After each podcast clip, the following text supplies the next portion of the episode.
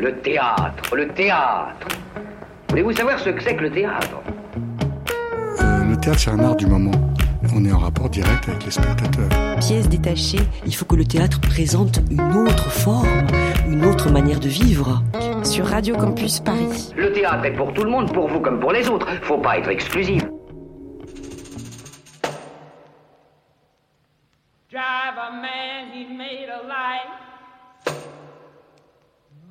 Mammy ain't his wife.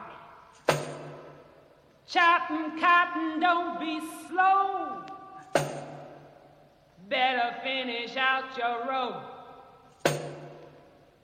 Keep a moving with that plow. Drive a man'll show you how. Get to work and root that stump. Drive a man'll make you jump. Better make your hammer ring. Drive a man'll start to swing. Ain't but two things on my mind. Drive a man and quitting time.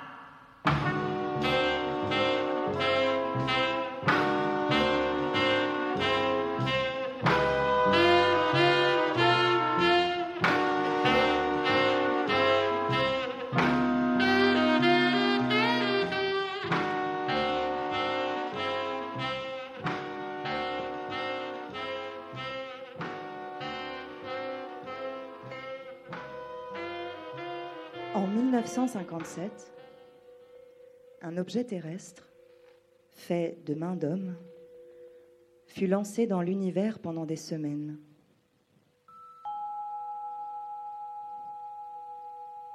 Il gravita autour de la Terre conformément aux lois qui règlent le cours des corps célestes. Le Soleil, la Lune, les étoiles.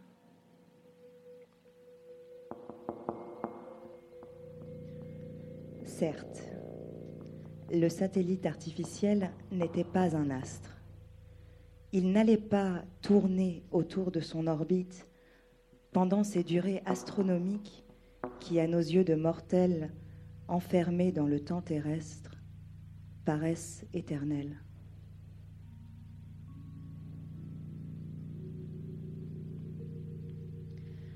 Cependant, il put demeurer quelque temps dans le ciel.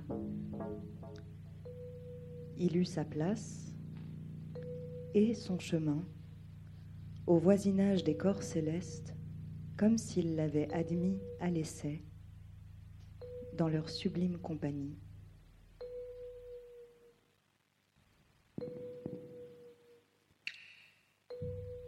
Cet événement que rien, pas même la fission de l'atome ne saurait éclipser, eût été accueilli avec une joie sans mélange s'il ne s'était accompagné de circonstances militaires et politiques gênantes.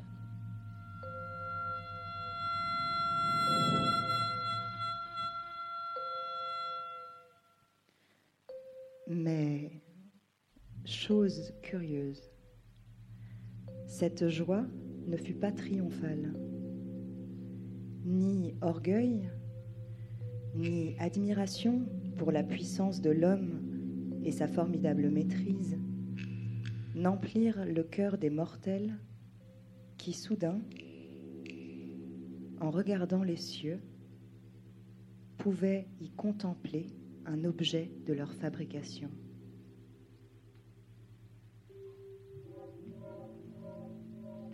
La réaction immédiate, telle qu'elle s'exprima sur le champ, ce fut le soulagement de voir accompli le premier pas vers l'évasion des hommes hors de la prison terrestre. Et cet étrange propos n'était pas une fantaisie de journaliste américain, loin de là. Inconsciemment, il faisait écho à la phrase extraordinaire que plus de 20 ans auparavant, l'on avait gravée sur la stèle d'un grand savant russe. L'humanité ne sera pas toujours rivée à la Terre.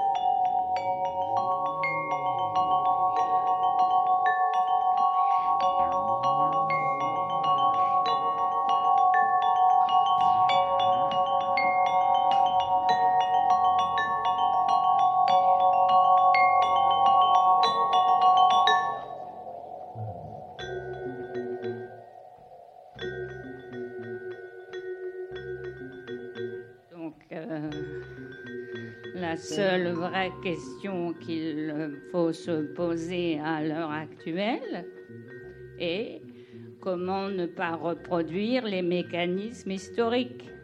Hein, Comment y échapper? Ça y a rien de pire que le sentiment de voir des panneaux de danger familiers défiler en restant bouche bée.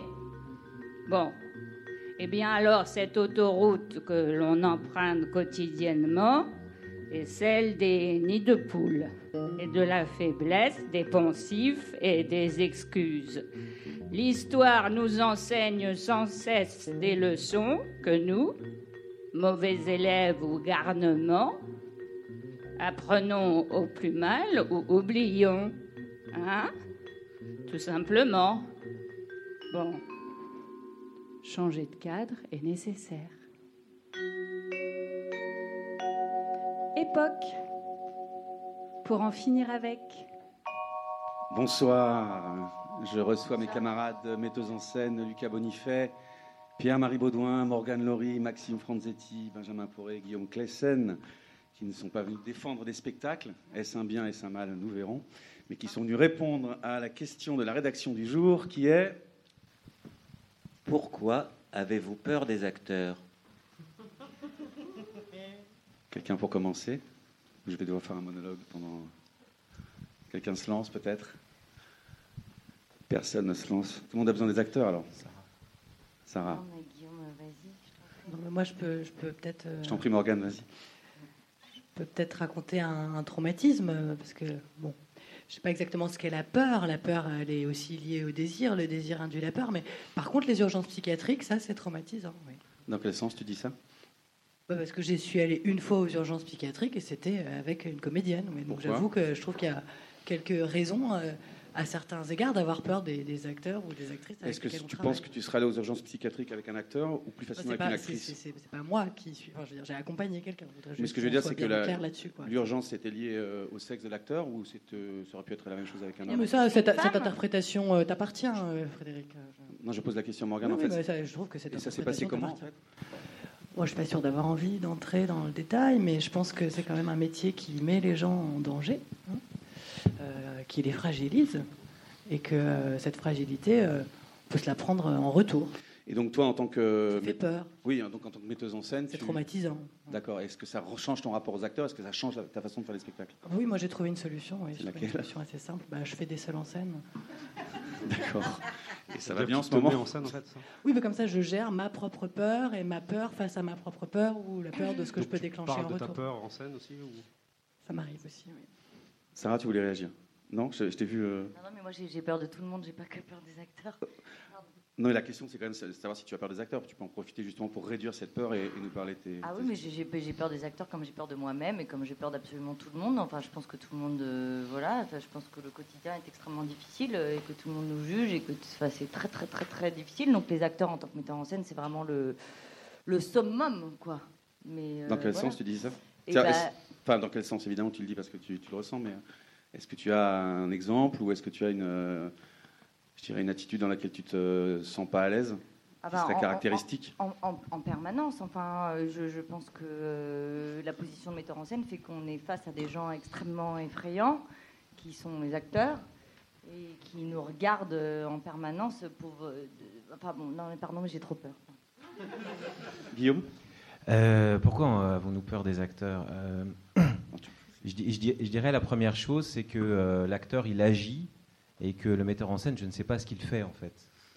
Euh, C'est-à-dire que fait exactement le metteur en scène? J'ai l'impression que l'acteur est toujours en train de lui poser la question et que c'est ça qui angoisse profondément le metteur en scène, c'est-à-dire euh, être actif autrement que l'acteur, euh, réagir à ce que fait l'acteur. voilà. Je crois que la fonction du metteur en scène, c'est de pâtir là où l'acteur agit, pâtir, souffrir, subir, et voilà, sortir de temps en temps effectivement une parole Oui, enfin, qui en peut même temps, aider. la- l'acteur agit aussi euh, en subissant. C'est-à-dire, euh, on a eu plein de fois, euh, justement, des acteurs qui te disent Je ne sais pas ce que je fais. Enfin, quand cordialement, ils ont l'honnêteté de venir te le dire à toi, ça, ça se passe mieux. Mais, mais quand après, ça se passe avec d'autres gens, d'autres acteurs, etc., c'est compliqué. Mais l'acteur souffre souvent de ne pas être dirigé. Donc, ce n'est pas celui qui agit, c'est plus celui qui subit. Dans un rapport, encore une fois, transcendantal comme ça. Mais là, on parle de peur, mais, la peur n'est pas forcément euh, ce qui va nourrir le rapport euh, entre le metteur en scène et l'acteur. Euh, la peur ne doit pas, à la base, exister entre ces deux personnes. Donc là, je t'entends dire que toi, tu as peur d'un acteur, mais que parce que tu, entends déjà la propre peur de l'acteur qui va te renvoyer, mais l'acteur ne peut, ne pas avoir peur, et toi, aussi ne pas avoir peur. C'est-à-dire, la peur n'est pas la question fondamentale de cet échange. Voilà. Pierre-Marie. Moi, ben, m- moi, on parle beaucoup d'acteurs. Oui. Mais on parle Enfin, des actrices. Un peu la question, Voilà, moi c'est plutôt des actrices que j'ai peur. Donc, on t'écoute. Bah, c'est vrai qu'après, après, euh, comment dire, on travaille plus pareil. Après, euh, après l'affaire Weinstein et, euh, et le hashtag MeToo, je veux dire que j'en j'en parlais encore. Moins de mains aux fesses, tu veux dire? Bah oui, oui. Je veux dire, on travaille moins facilement. J'en parlais Moins- encore. moins euh, tranquillement, tu veux dire. moins, moins tranquillement. Moi, j'en parlais encore avec mon ami euh, Yann Fabre. Bon, euh, lui, lui, il avait une devise, c'était pas de sexe, pas de solo. C'est vrai que là, avec ce qui s'est passé, il travaille moins facilement. Il- je me souviens, il me racontait que euh, il faisait lécher euh, une, une- comment dire, une scène remplie de yaourt à des, à des femmes nues, nues, complètement nues. Bon, là, il est. euh, C'était dans quel spectacle C'était dans. euh, C'était dans 100, je pense. ou- Ok. Là, là, j'avoue que bon, il, il fait des, il fait des choses beaucoup plus, euh, comment dire, métaphoriques. C'est- emmerdant. Enfin, je, Elles, elles font, des, elles font des, des châteaux de Lego, tout ça. Voilà, des trucs, des trucs trop concept. Je veux dire, le, le corps d'une actrice doit, pour moi, susciter le désir. Et si on en vient à comment dire, à questionner euh, à chaque proposition, à chaque demande, euh, je veux dire, non, mais c'est vrai. Si on peut plus demander à une actrice, je veux dire, le préalable, c'est quand même qu'elle mette- bandante, quoi. Oui, voilà, Ouais, oui. sûr, merci, euh, merci, je comprends Morgane. tout à fait. Non, mais dans ce cas, si, c'est c'est quand même le, le théâtre est quand même féminin. Mais oui. D'ailleurs, on dit la théâtre. Non, les, les, les la- les- les- les- question du théâtre. Les, les, les- les- les- les héroïnes tragiques, elles, ce sont des femmes. Électre, euh, Antigone, les héros tragiques? euh, Frappés, etc. Non, mais c'est Frapper, vrai. frapper, violer, tuer. Et les Voilà, héros tragiques, sûr. c'est quand même aujourd'hui, rigolo on peut plus servir des femmes comme punching ball. C'est vrai que c'est plus rigolo. On n'entend pas, on n'entend pas ce que tu dis par Attends, Tu peux Lucas, voulait dire quelque chose, je crois, aussi. Vas-y, Lucas. Alors, je vais prendre la parole. Moïse va parler. La mère va. La mer va s'ouvrir. on est entre nous, donc on peut parler librement, apparemment. Euh, je- je- non, mais je. J'aime beaucoup les actrices aussi, mais je je, je, je comprends pas. Enfin, euh, vers où tu veux aller en disant que tu tu, tu te. Enfin, qu'est-ce que tu t'as jamais travaillé comme ça, Pierre-Marie? Tu peux pas dire. hein. C'est pas vrai, quoi. Tu, tu fais ça pour. euh, Ben, je- Qu'est-ce que tu veux dire en disant que, enfin, qu'est-ce que, qu'est-ce que ça plus- change dans ton tête? Parce que la question c'était de savoir, euh, qu'est-ce que la peur de, av- Avant, avant c'était plus simple pour moi. mais avant de quoi? Mais avant le, avant le hashtag MeToo, enfin, c'est, c'est, c'est, c'est- il faut le nommer, il faut, il faut le dire quand même, il faut en parler. Tu as été démasqué finalement. Oui, le, le travail n'est plus, n'est plus le même. Et je, je- je- avant, c'était. Et, et la- et l'actrice obtempérait.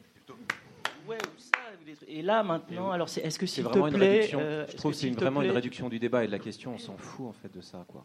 Non mais vraiment, on s'en fout. Enfin, ça, c'était. non, c'est totalement- en même temps, non, c'est totalement non, pragmatique, Non, c'était non. c'était Non, problème de libido, euh, d'hétérosexuels un peu un peu étroit, quoi, tu vois. Mais à la rigueur, on s'en fout. D'ailleurs, il y a, il y a de plus en plus de, de femmes qui font de la mise en scène.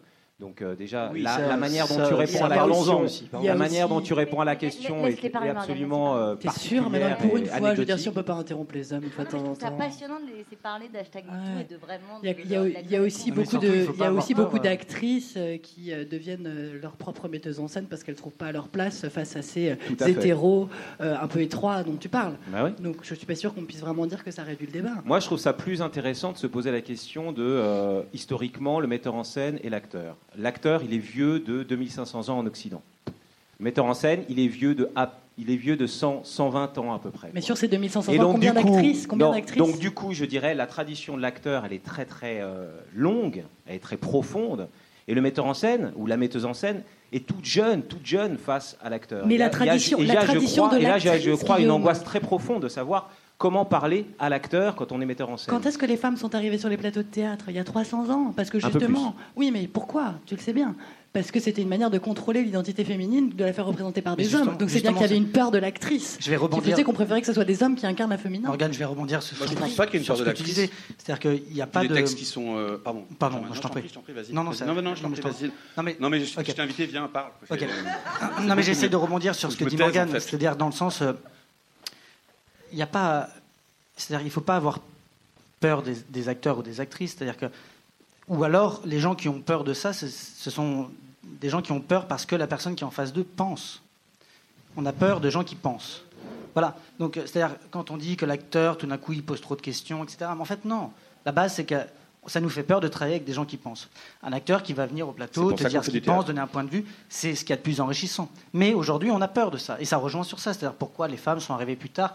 Pas forcément. euh, Enfin, bon, pour, pour plein de choses qui sont aussi euh, d'ordre sociétal. Mais surtout parce que je pense que quelqu'un qui vient sur un plateau, qui pense, qui dit quelque chose, est une chose qui est absolument dérangeante aujourd'hui. Encore aujourd'hui.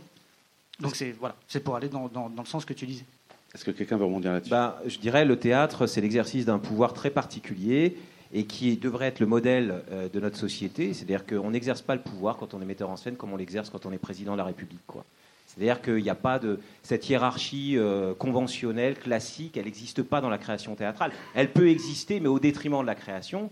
On est des co-créateurs, acteurs et metteurs en scène, et c'est ça qu'il faut arriver à accepter. La peur du metteur en scène, c'est juste euh, d'accepter que le pouvoir il est partagé. Quoi. Mais c'est un pouvoir qui est fondé sur le désir au théâtre et qui est très assumé comme tel, ce qui change quand même beaucoup les choses. Parce qu'on sait que la aussi, du désir Oui, mais là, c'est des, des gens enfin- ensemble qui ont un désir ensemble commun, que ce soit l'acteur ou. Il y a quand même une hiérarchie. Je trouve ça. Bah, c'est pas bien. Ah, c'est- oui, mais c'est pas pyramidal. C'est pas pyramidal. ça drôle que la, la- la question c'était euh, faut-il avoir peur des acteurs et Non, finalement pourquoi on- pourquoi? Faut-il Bah, c'est pas Excuse-moi. Ouais, ok. Pourquoi a-t-on peur des acteurs? Ok. Pourquoi Pourquoi faut-il Pourquoi avez-vous Pourquoi avez-vous peur des acteurs? Pourquoi peur des C'est complètement Ah, c'est planté depuis le début. Mais Bien sûr. Et maintenant, la- C'est totalement C'était planté. fautilisme. On va arrêter ce C'est grand débat de pour ce soir. On s'est totalement planté. Merci.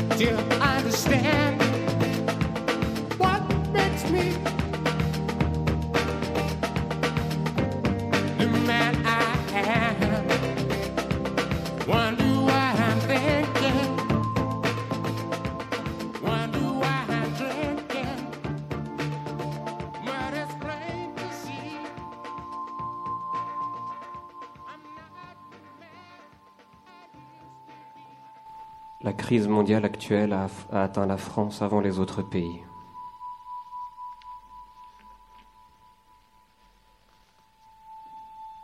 La crise mondiale actuelle a atteint la France après les autres pays.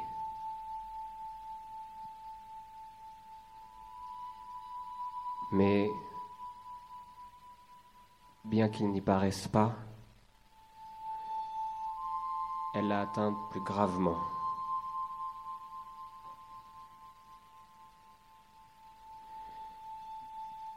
À l'inverse de ce qui se passe ailleurs, la France actuelle souffre de la crise dans sa conscience. Bien plus que dans ses capitaux et ses richesses.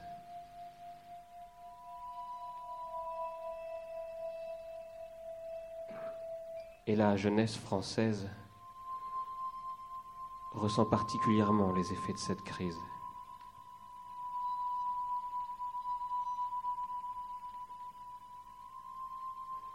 Celui qui aurait connu Paris il y a trois ans et y retournerait maintenant ne le reconnaîtrait plus.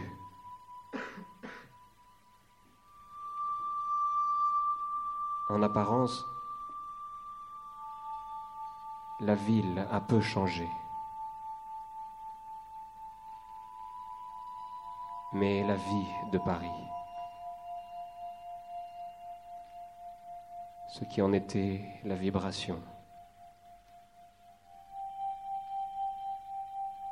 la jeunesse, le bruissement, l'éclat, le plaisir.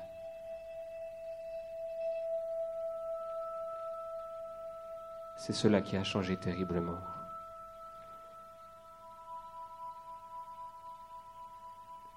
C'est donc surtout la jeunesse qui souffre.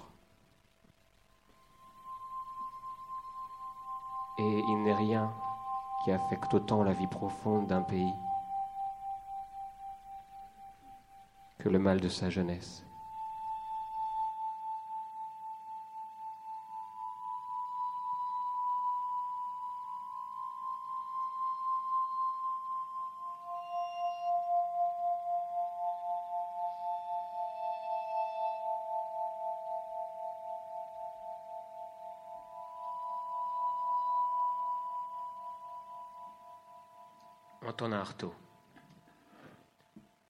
1936.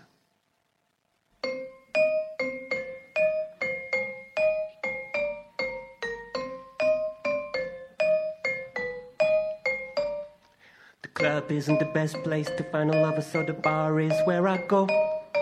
Me and my friends at the table doing shots, drinking fast, and then we talk slow. You come over mm-hmm. and start up a conversation with just me, and trust me, I'll give it a chance. Now, take my mm-hmm. hand, stop around a man on a jukebox, and then we start to dance. And no I'm singing mm-hmm. like, Do you know I want your love? Your love was handmade for somebody like me. Come on now, follow my lead. I may be crazy, don't mind me. Say, boy, let's not talk too much. Grab on my waist and put that body on me. Come on now, follow my lead. Come, come on now, follow my lead. I'm in love with the shape of you. We push and pull like a magnet do. Although my heart is falling too. I'm in love with your body. Last night you were in my room. And on my bed sheets smell like you. Every day discovering something brand new. I'm in love with your body. I'm in love with your body.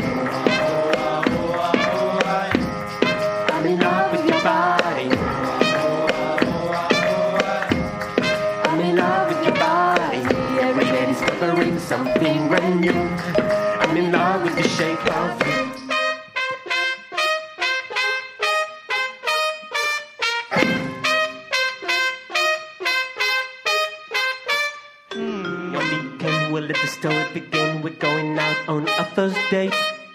You and me, you're thrifty, so go. You can eat, fill up a bag and I fill up a plate. And you're singing like, Boy, let's not talk too much. Grab on my waist and put that body on me. Come on, on, follow my lead. Come, come on, follow my lead.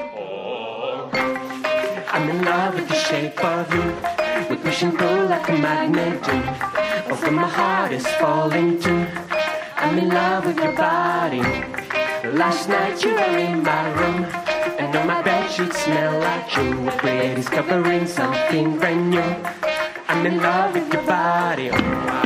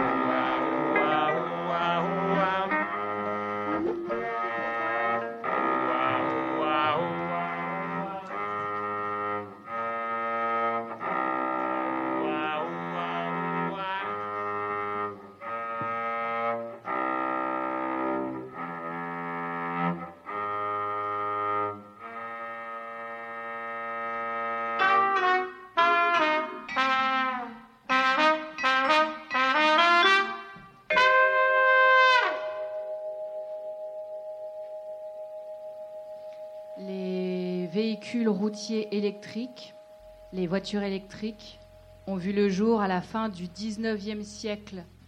Charles Gentot élabore la Tilbury en 1881 et la Jamais Contente fut la première voiture à franchir les 100 km/h en 1899. De nombreux petits véhicules de livraison électrique ont également été utilisés et appréciés pour leur silence, notamment la nuit, entre autres euh, des véhicules postaux.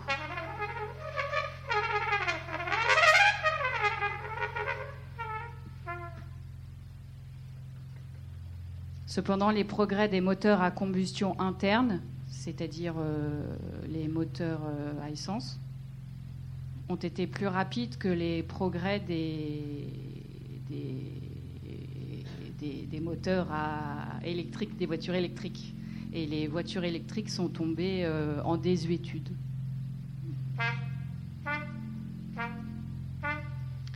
Le transport automobile a commencé à se préoccuper de rechercher dans la voiture électrique un moyen de transport ne polluant pas l'air ambiant durant son fonctionnement. Avec l'avènement des questions de pollution sonore, de pollution atmosphérique, gaz à effet de serre et particules 150 ans plus tard, au XXIe siècle.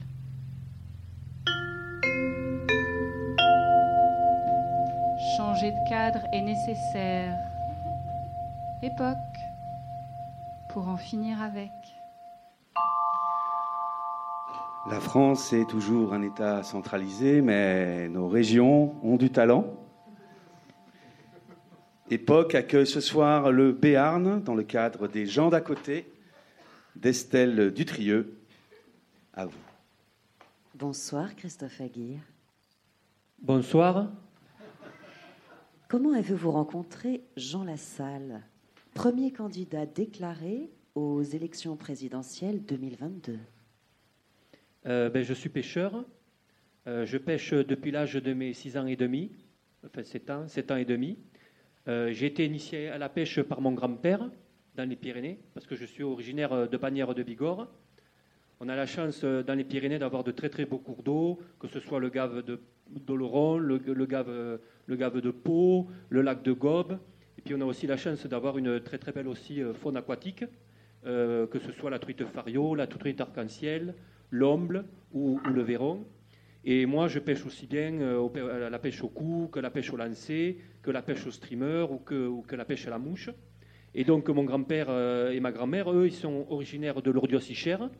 Lourdes-sur-Cher, c'est la ville dont Jean Lassalle, il est le maire. Et en fait, euh, chaque année, pour la fête de la transhumance, ma grand-mère, c'est elle qui fait euh, l'agneau farci. Et donc, tout le monde vient manger chez elle. Et donc, euh, chaque année, Jean Lassalle, il vient manger chez ma grand-mère. Et, et en fait, c'est comme ça que je l'ai connu. Et puis aussi, Jean Lassalle, il était à l'école communale avec mon père, parce qu'ils ont que deux ans de différence. Deux ans. Oui, deux, deux ans. Et, et donc Jean, je l'ai connu comme ça. Et Jean aussi, il aime beaucoup aller à la pêche. Donc des fois, il vient avec la, à la pêche avec moi et avec mon père. Et puis des fois aussi, il y, a, il y a son fils Yannick, que je connais, qui joue au rugby, qui vient à la pêche avec nous. Comment est-ce que vous vous êtes retrouvé en Chine? Euh, eh bien, en fait, moi, je pêche depuis longtemps et je pêche à assez haut niveau. Euh, dans les catégories de jeunes, j'ai été champion intercommunal, champion intercantonal. Après, j'ai été champion interdépartemental et champion interrégional. Et puis après, j'ai fait les championnats de France. Euh, j'ai été champion de France 2009, 2010, 2011, euh, pas 2012, 2013, 2014, 2015. Bravo. Merci. merci. Et en fait, en 2015, euh, j'ai eu la chance de faire euh, les championnats du monde de, de pêche en Chine, euh, les mondiaux de pêche, sur le fameux, le fameux fleuve bleu, qui est le, plus, le, le Yangtze-Kiang, qui est le plus grand fleuve chinois, euh, qui est un fleuve vraiment magnifique, euh, très très beau. euh, bon, c'est vrai un peu pollué, mais c'est un, un- un- un fleuve vraiment très, très poissonneux. Il y a plus de 126, 127 espèces de, de poissons dans ce fleuve. Et moi, donc, j'ai fini dans le, j'ai fini dans le, dans le, dans, dans le fleuve. non. vous avez de l'humour, j'aime bien. Non, non, non, j'ai fini dans le trio de tête en fait. Euh, j'ai fini dans les trois premiers avec un Taïwanais et un, et un, euh, un Australien. Et en fait, euh, il se trouve que bon, j'avais une, j'ai une technique de pêche un peu particulière, euh, qui est un peu atypique et qui a un peu, qui a plu beaucoup euh, là-bas au championnat en Chine. Et du coup, ben, la télévision a fait un reportage sur moi, enfin trois reportages. La, la télévision chinoise? Oui, la, oui, la télévision chinoise, One TV, enfin One TV. Et donc ils m'ont filmé en Chine, et puis ils m'ont filmé aussi chez moi, dans ma vallée, et euh, je, euh, je leur ai fait découvrir les richesses de, de notre patrimoine. D'où vous est venue cette idée de, de créer ce nouveau mode de communication avec les Chinois? Christophe? Mais vous n'êtes pas sans savoir qu'il il est plus facile euh, d'envoyer un email à Shenzhen que de faire un aller-retour professionnel dans la capitale. Vous voulez dire que c'est très facile de travailler avec les Chinois? Ah oui, très, très, très facile. Euh, moi- Moi-même, je suis féru de, de, de culture euh, chinoise. Bon, j'ai lu, euh, j'ai lu Tintin en Chine. Tintin, Tintin au Tibet Le Lotus bleu. Euh, mais bon, autant il est facile de, de- de travailler avec les Chinois, autant il est difficile de communiquer avec les Chinois. Parce que le mandarin est une langue très particulière, très complexe. Euh, les idéogrammes, c'est quelque chose de très presque artistique. C'est presque un geste art- artistique à faire. Et il faut être, faudrait être Picasso ou Miro euh, pour les faire. Alors, ce langage, quel est-il? Eh bien, en fait, euh, l'idée m'est venue un, un jour d'été, en fait. Euh, j'étais à un repas, j'étais euh, à, à la communion de mon filleul Jean-Baptiste, à mon village. Et euh, au moment du dessert, je, je discutais avec Jean. Jean, Jean Lassalle. Oui, avec Jean Lassalle. Et en fait, Jean, il est très, bon, bien, sûr, féru de, développement rural, de revitalisation de l'artisanat et des, et des petits villages. Et donc, euh, bah, c'était au moment du dessert, je me souviens. Euh, D'ailleurs, on, avait mangé ma cousine, elle avait fait un très bon gâteau à la, cerise. Et, Jean Lassalle, il est gourmand, il en avait, pris trois parts. Et, euh, et Jean, au moment du dessert, je lui parle de mon idée. Et il me dit Oui, vas-y, c'est bien, vas-y, mon grand. Alors, comment ça fonctionne? Eh bien, en fait, euh, c'est simple. La base de mon travail, c'est l'émoticône. L'émoticône, c'est simple, tout le monde le connaît, ça se trouve dans le téléphone. Euh, moi, j'ai créé une grille de lecture avec les émoticônes. En fait, euh, c'est simple. hein. Une ligne euh, d'émoticône est égale à un idéogramme. hein. De même qu'il existe le- l'espéranto, par exemple, mais moi, j'ai créé le chinanto. hein. Ça veut dire, par exemple, qu'un Chinois qui ne vous comprend pas peut vous comprendre, et vous qui ne comprenez pas un Chinois, vous pouvez le comprendre. Je peux vous donner un exemple très simple, un exemple très concret. Par exemple, j'ai un cousin qui fait du, jambon fumé au piment d'Espelette, à Espelette, qui est un des seuls en France à le faire. Et si vous voulez, par exemple, lui passer commande euh, de jambon, eh bien, par exemple, c'est très simple. Vous envoyez un, un émoticône rouge. Je suis fâché. Vous savez, le rouge, je suis fâché. vous mettez à côté un petit cochon. Et par exemple, vous en voulez 800, et ben ça veut dire nous voulons passer commande de 800 jambons. Nous voulons, euh, nous voulons acheter euh, 800 jambons. Non, non, non, littéralement, nous voulons passer commande de 800 jambons. Voilà. Et il y a des- il faut savoir qu'il y a des faux amis aussi, comme en français, comme en chinois. Euh, par exemple, vous envoyez un, un émoticône jaune avec un smiley, donc je suis content, avec un petit trèfle à quatre feuilles vert, bah, vous pouvez penser que c'est quelque chose de positif, bonne chance ou. Oui, euh, absolument. Et ben en fait, c'est pas ça. Ça veut dire viens ce soir et surtout n'oublie pas ta femme. D'accord, Voilà. d'accord. Et euh, on a l'exemple aussi d'une. Je connais, une- il y a une dame qui est donc une directrice de production de- dans une chaîne de fabrication de téléphones portables à Shenzhen, euh, qui est venue à Lourdes, euh, qui est venue donc en pèlerinage parce qu'elle était donc, donc, de confession catholique, et elle était venue donc à la, à la grotte de Bernadette. Et quand elle est repartie donc en Chine, elle a voulu pour ses 1500 employés 1500 euh, vierges en plastique remplies de l'eau de Lourdes. Donc elle a envoyé euh, un, un émoticône, un nuage bleu, bleu ciel, avec les mains jointes, le chiffre 1500, et elle a reçu ces 1500 vierges en plastique remplies de l'eau de Lourdes. Ça fonctionne. Ça fonctionne. Mais Christophe, est-ce que vous pensez vraiment euh, que les Chinois s'intéressent uniquement aux vierges en plastique de Lourdes et aux sabots de la vallée d'Osso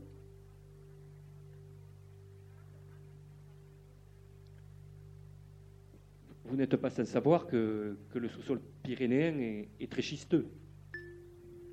Schisteux.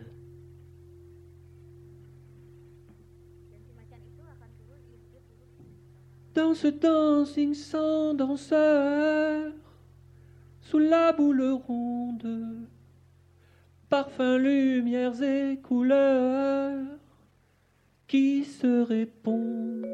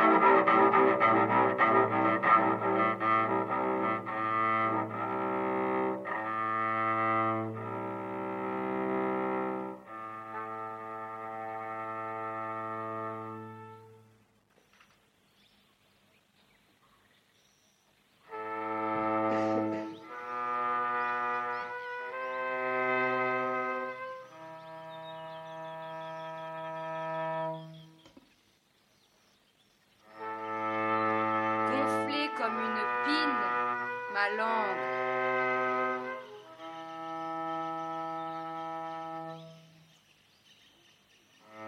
Dans ta gorge d'amour rose.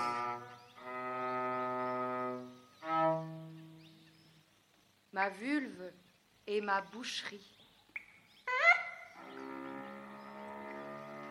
Le sang rouge lavé de foutre.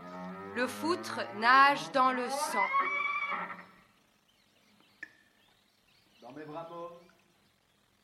Le parfum de pomme. Le panthéon de la bite majestueuse. Un cul de chienne ouvert à la sainteté de la rue.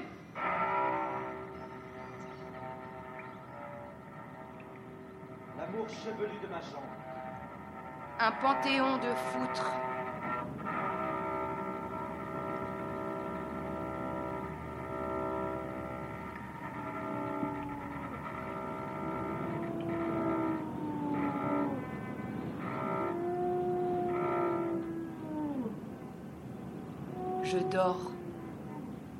La bouche ouverte dans l'attente d'une pine qui m'étrangle.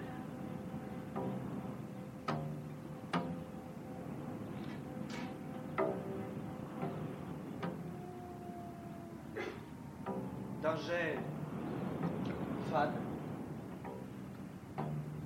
D'un jet gluant. L'extase qui m'encule. Et, la, et, la, et le marbre de la verge maculée de sang.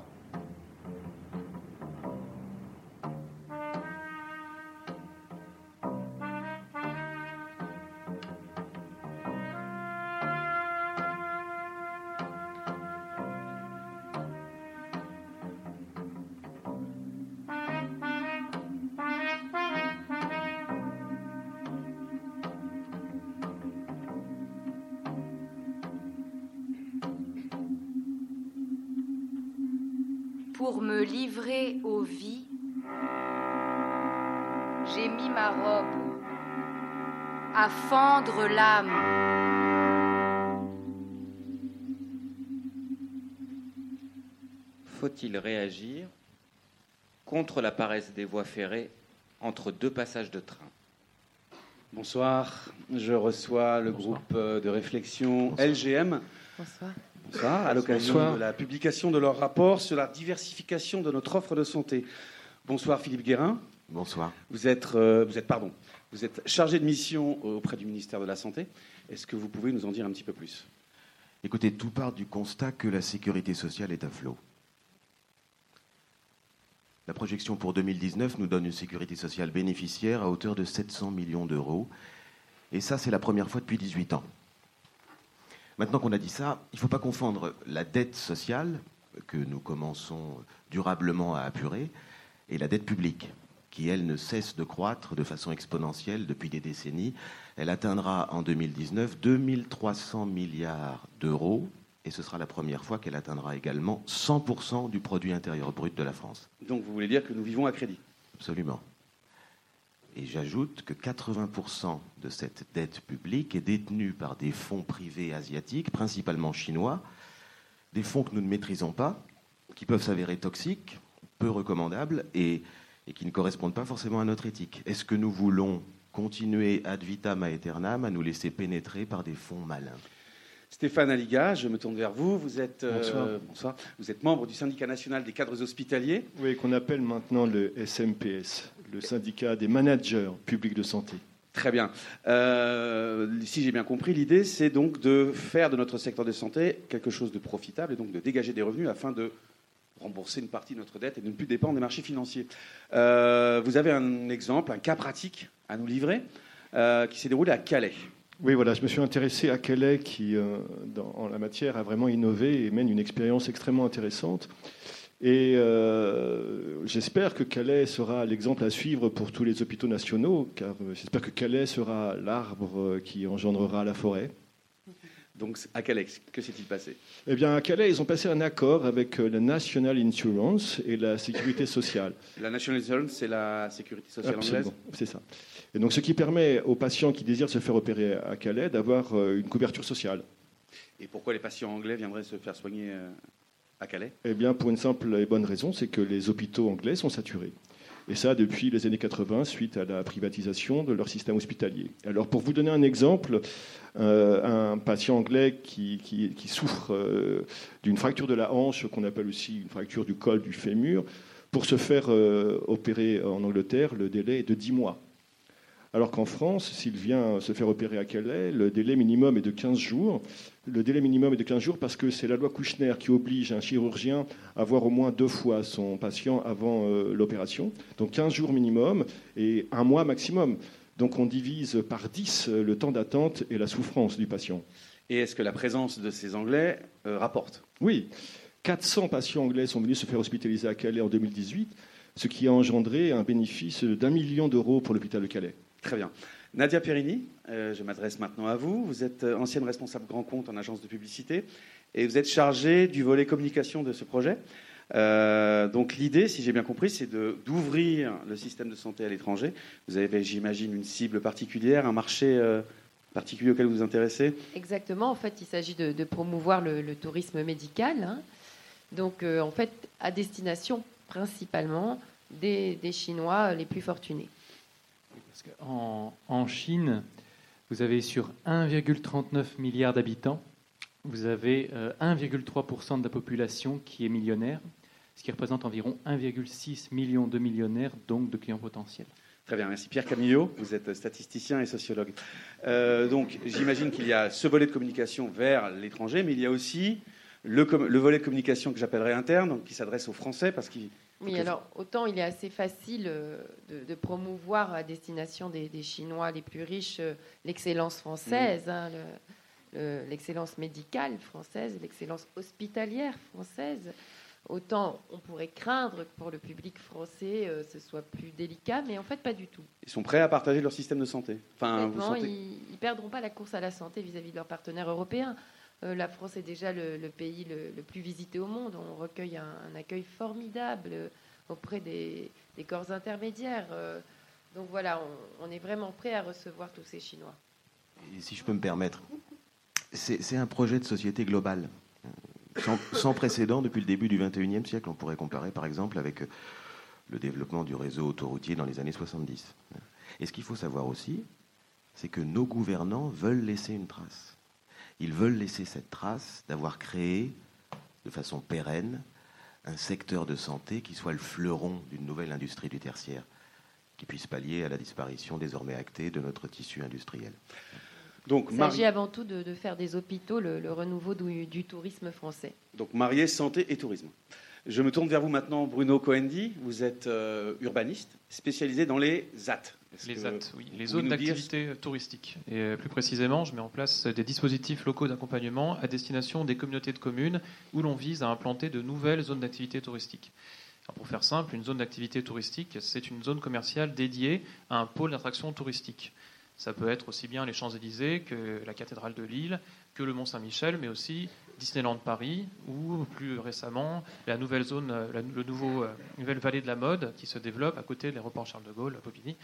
Voilà, pour faire simple, si vous voulez aujourd'hui ouvrir une zone d'activité touristique et donc profiter de la, possi- la possibilité d'ouvrir ces commerces le dimanche, de bénéficier d'avantages fiscaux, etc., vous devez justifier de certains critères, dont un pôle d'attractivité touristique. Et aujourd'hui, les centres hospitaliers ne sont pas considérés comme tels. Alors si on veut envisager ces super pôles de santé à destination des publics chinois, et si on veut pouvoir les encercler d'une vallée de la mode euh, de, magasins, Parce qu'il est bien, il est bien clair qu'un patient viendrait avant son opération et resterait après. Donc Bien il pourrait entendu. bénéficier de tous ces commerces.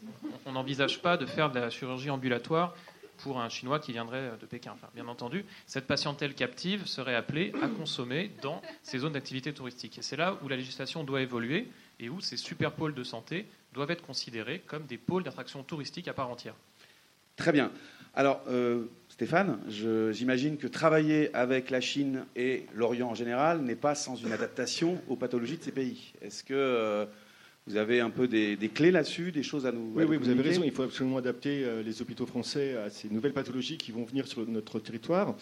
Et il y a une, euh, on s'appuie d'ailleurs sur un article qui est paru dans la revue Nature qui nous apprend que la moitié de la population mondiale qui sera atteinte d'ostéoporose, ostéoporose, oui, c'est la maladie des os qui fragilise les os, sera asiatique. Alors c'est quoi les chiffres exacts 40, 40%, en 2030, 40% de la population mondiale atteinte d'ostéoporose sera asiatique. Merci Pierre. Oui, voilà. Donc, euh, alors pourquoi, pourquoi cette population est-elle plus sensible que les autres à l'ostéoporose? Alors, il y a deux facteurs. Le premier facteur, c'est le vieillissement de la population. Ça, c'est comme dans, dans- dans- dans plein, dans- comme, oui, comme dans plein de pays. Et le deuxième facteur, c'est leur alimentation. Leur alimentation est très pauvre en produits laitiers, ce qui provoque des carences en vitamine D et calcium. Il faut savoir qu'il faut à peu près 1200 mg de calcium par jour. Or, euh, les Chinois n'en consomment que 500 mg. Donc euh, voilà, donc nos hôpitaux doivent se préparer à recevoir cette nouvelle clientèle et surtout il faut promouvoir nos établissements de santé, de, rééducation et euh, qui sont les meilleurs au monde. Et c'est ce qu'on appelle la French Touch. Ça marche encore ça, Nadia? La French Touch? Absolument, tout ce qui est French, euh, ça marche très bien. hein. French touch, French kiss, French manucure, French fries. Enfin voilà, l'excellence française, l'art de vivre à la française. Philippe, vous voulez intervenir? Oui, pardon. On Concernant cette nécessaire adaptation aux pathologies asiatiques et plus précisément chinoises, il y a une filière dans laquelle la French Touch excelle et qui convoque l'intégralité des pratiques et des spécialités hospitalières. Je parle sous ton contrôle, Stéphane. Cette filière, c'est la transplantation des organes. Et là, on est face à un paradoxe bien français qui fait que euh, demain, si vous euh, voulez être opéré en France, vous allez attendre, euh, si vous voulez recevoir euh, une greffe de foie, par exemple, vous pouvez attendre deux ans, alors que nous avons les meilleurs praticiens, les meilleurs équipements. Euh, ça pourquoi? Parce qu'en en France, la loi fait qu'un organe dit vital, comme euh, la paire de reins, euh, le foie, le cœur, ne peut être prélevé que sur un donneur euh, décédé. Alors qu'en Chine, Pierre, Eh bien, euh, en 2015, la Chine a déclaré euh, 10 000 greffes, euh, 10 000 greffes d'organes annuelles. En réalité, cela cachait euh, 60 à 90 000 greffes clandestines. Et d'où vient cet écart? Alors, on- voit que la Chine est le, le seul marché qui est à l'équilibre entre l'offre et la demande. Et à un moment, si on veut que ces capitaux chinois transpirent sur nos déserts ruraux, il faudra s'adapter. Alors, ça vient de leur particularité de leur système judiciaire, qui fait que si demain vous êtes condamné à mort en Chine, vous pouvez décider de donner vos organes au moment de l'exécution. D'accord. Donc il faut absolument réduire le délai entre la transplantation et euh, le prélèvement. La chaîne du froid, la chaîne du froid, Il faut savoir absolument. qu'un cœur tient 6 heures dans une glacière maximum. On parle de Pékin à Paris, c'est 9 heures sans l'enregistrement des bagages. Donc l'idée, si j'ai bien compris, c'est de faire venir le, c'est de, de faire venir les greffés, enfin les, les greffons dans les avions, c'est ça? En fait, il s'agit de, de faire euh, le prélèvement de l'organe et euh, l'exécution du condamné dans l'avion. Et là, on se heurte à, à- à d'autres, euh, au système, aux lois sur l'aviation commerciale et plus particulièrement sur les vols transfrontaliers, qui veut que si demain vous décédez dans un avion, votre décès sera constaté dans le pays d'arrivée. Vous comprenez bien qu'il ne s'agit pas de rétablir la peine de mort en France. Il s'agit d'adapter notre législation afin de permettre l'exécution de personnes étrangères sur le sol français à des fins thérapeutiques. D'accord. C'est une directive européenne. hein. Et est-ce qu'on a choisi euh, le mode d'exécution? Ben, moi, je propose, pour conserver la French Touch, euh, de proposer, je veux dire, aux, aux- aux Chinois qu'on mette des guillotines euh, directement dans les avions. Ce qui per- Alors ça, euh, c'est- là, on, on entre dans des problèmes techniques très compliqués. Une guillotine, bien entendu, un avion ne sera jamais assez haut de cabine. Enfin, Mais est-ce que ça pose pas- est-ce que ça pose a- pas des- oui. c'est- une hypothèse. On peut aussi imaginer, sur le modèle des duty free, où des lois internationales s'appliquent sur le sol français, d'avoir des zones euh, où le- la loi chinoise s'appliquerait à des zones d'exécution qui seraient sous contrôle chinois, mais sur notre territoire. Oui, mais il faut surveiller qu'ils ne mettent pas des, des- des produits létaux euh, extrêmement nocifs pour les greffes. Pourquoi vous dites ça Parce que j'imagine que ça a une influence sur les, sur les organes quand vous... Oui, euh, absolument. Et ce, qui- ce qui, met à mal de façon euh, définitive un greffon, c'est l'épanchement sanguin.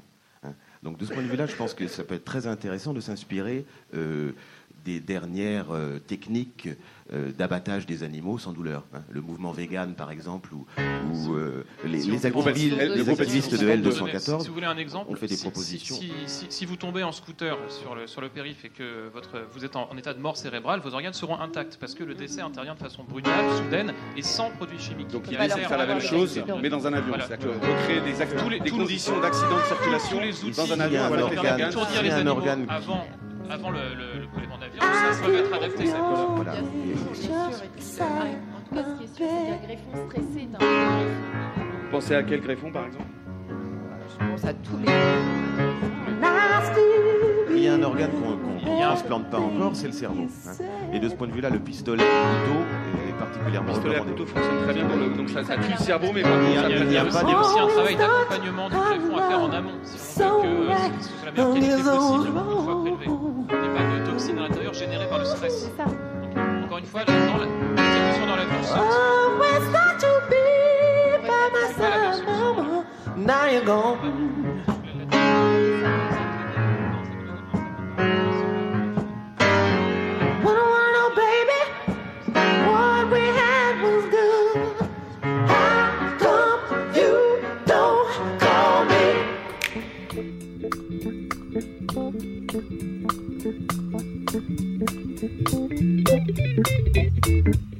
As